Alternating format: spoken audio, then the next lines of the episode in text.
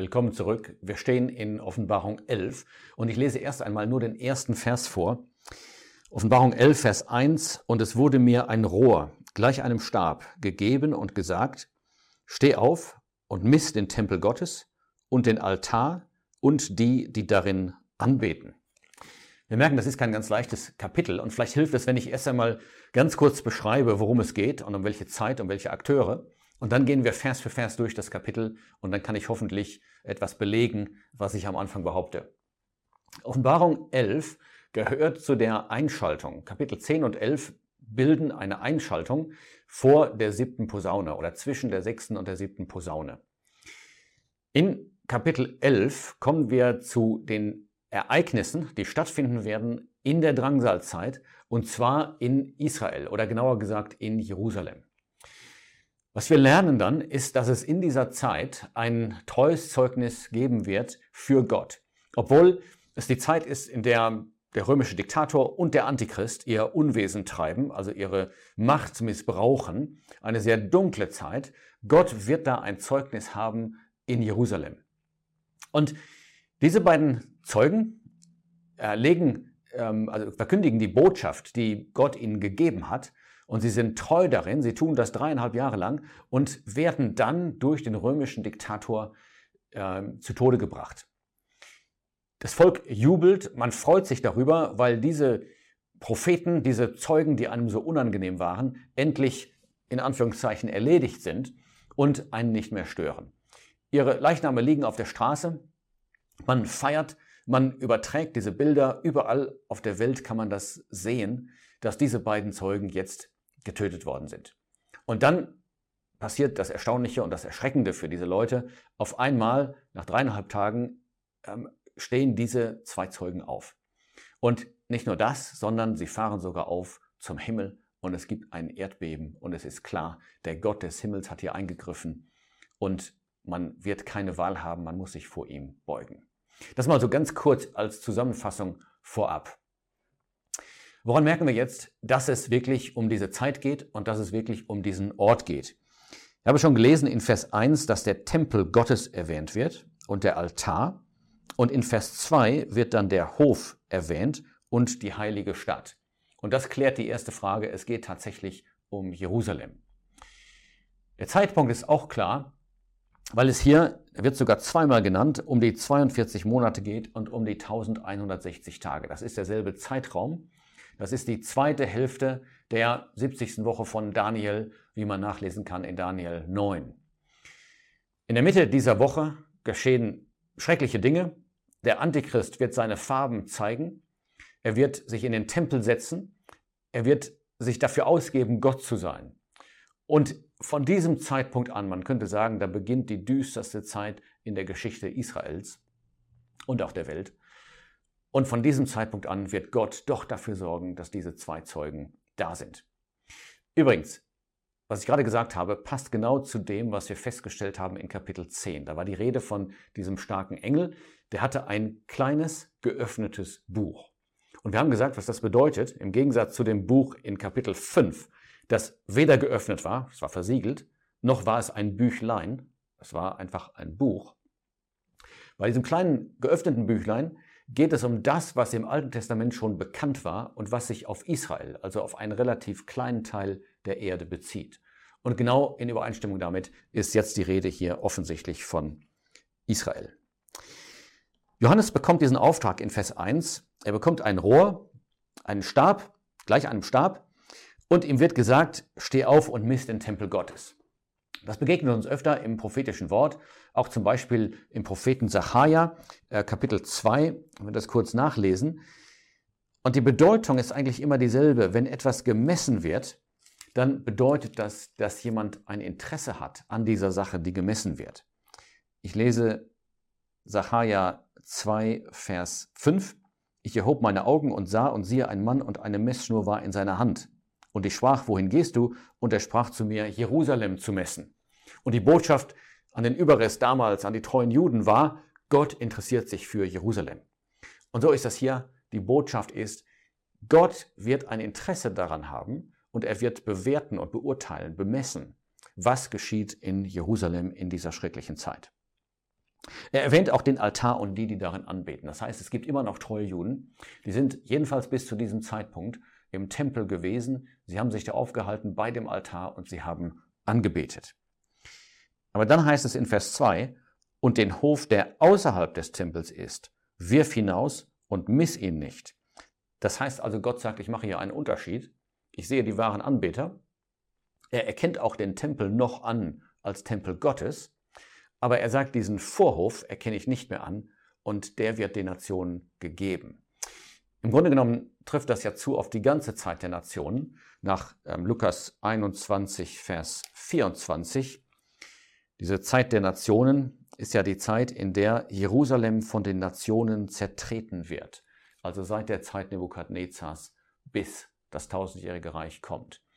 Aber jetzt kommt eine Phase, in der das ganz besonders der Fall sein wird. Und deshalb steht hier, dass dieser Vorhof symbolisch gesprochen hinausgeworfen wird und von den Nationen zertreten wird. Und sie werden die heilige Stadt 42 Monate zertreten. Das heißt, die heilige Stadt kommt jetzt ganz besonders unter einen negativen Einfluss der Nationen. Und interessant ist, dass hier von 42 Monaten die Rede ist, also diese dreieinhalb Jahre. Aber im nächsten Vers steht, ich werde meinen zwei Zeugen Kraft geben und sie werden weissagen 1260 Tage. Gott macht da einen Unterschied. Er sagt jetzt, ich werde mir ein Zeugnis erhalten. Es wird diese zwei Zeugen nehmen. Er erkennt die an. Er sagt, das sind meine Zeugen. Er sagt auch, ich gebe denen Kraft, dass die weissagen können, also eine Botschaft von mir ausrichten können. Aber wenn er ihre Arbeit beschreibt, dann spricht er nicht von 42 Monaten. Er spricht auch nicht von dreieinhalb Jahren. Der Ausdruck kommt ja auch vor, eine Zeit, Zeiten und eine halbe Zeit, sondern er misst diese Zeit in Tagen. Und das finde ich sehr, sehr schön. Diese Botschaft ist klar. Gott sagt, ich schätze jeden Tag, an dem diese Leute treu ihr Zeugnis ablegen. Und das werden wir jetzt öfter finden in diesem Kapitel. Es geht zwar um eine zukünftige Zeit, in der es treue Juden geben wird, die Zeugnis ablegen. Die Versammlung, die Gemeinde ist längst entrückt in den Himmel, aber wir finden immer wieder Dinge, die höchst relevant sind für uns und auch sehr tröstlich. Zum Beispiel, dass Gott sagt, ich schätze jeden Tag, wo ein treues Zeugnis abgelegt wird. Sie werden Weissagen mit Sacktuch bekleidet. Sacktuch spricht ja von Trauer und oft von Erschrecken. Und diese Zeugen, die haben ein Empfinden dafür, wie schrecklich der Zustand sein wird unter dem Volk Israel in dieser Zeit. Der Antichrist herrscht über sie, die meisten sind dem Antichristen ergeben, sie lassen sich verführen zum Götzendienst, sie wollen Gott ausschalten, ausblenden aus ihrem Leben und diese Zeugen empfinden das deshalb das Sacktuch. Jetzt kommt das Urteil Gottes über sie in Vers 4. Dies sind die zwei Ölbäume und die zwei Leuchter, die vor dem Herrn der Erde stehen. Das ist wieder ganz stark symbolische Sprache. Es geht um reale Ereignisse.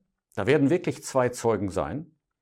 Das bedeutet jedenfalls ein schwaches, aber hinreichendes Zeugnis. Ob das genau zwei Menschen sind, ist eine andere Frage, meines Erachtens nicht so entscheidend. Aber Gott sagt, ich erkenne das Zeugnis an. Welchen Charakter haben diese Zeugen? Er sagt, es sind Leuchter und es sind Ölbäume. Leuchter verbreiten Licht und der Ölbaum spricht von dem Heiligen Geist. Und das ist auch wieder zu allen Zeiten der Fall. Ein wirkliches Zeugnis kann nur gegeben werden in der Kraft des Heiligen Geistes. Und das wird auch dann der Fall sein. Übrigens, diese zwei Ölbäume, das ist eine Anspielung auf Sacharja 4. Da ist von diesen beiden Söhnen des Öls die Rede. Da ist ein Ölbaum, der das Öl liefert, damit der Leuchter brennen kann.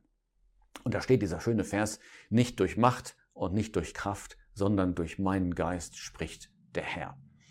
Das ist der Grundsatz. Treues Zeugnis kann nur abgelegt werden in der Kraft des Heiligen Geistes. Und sie stehen vor dem Herrn der Erde. Das ist natürlich Gott. Sie erkennen Gott an und sie sagen, er ist derjenige, der alle Rechte hat über diese Erde. Jetzt kommt etwas, das unterscheidet diese Zeugen sehr, sehr klar von unserem christlichen Zeugnis, das wir abgeben heute. Vers 5 sagt, wenn jemand sie beschädigen will, so kommt Feuer aus ihrem Mund hervor und verzehrt ihre Feinde. Und wenn jemand sie beschädigen will, so muss er getötet werden. Manche haben mir geschrieben über dieses Kapitel und haben gesagt, hier sieht man doch, die Versammlung, die Gemeinde befindet sich in der Drangsal. Denn diese zwei Zeugen, das ist doch die Braut. Ich kann dazu nur sagen, das wäre eine sehr merkwürdige Braut.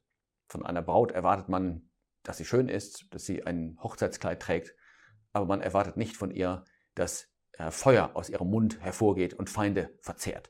Das passt absolut nicht zu dem Charakter der Gemeinde, aber es passt zu diesen Zeugen, weil sie Zeugnis ablegen von dem kommenden Gericht.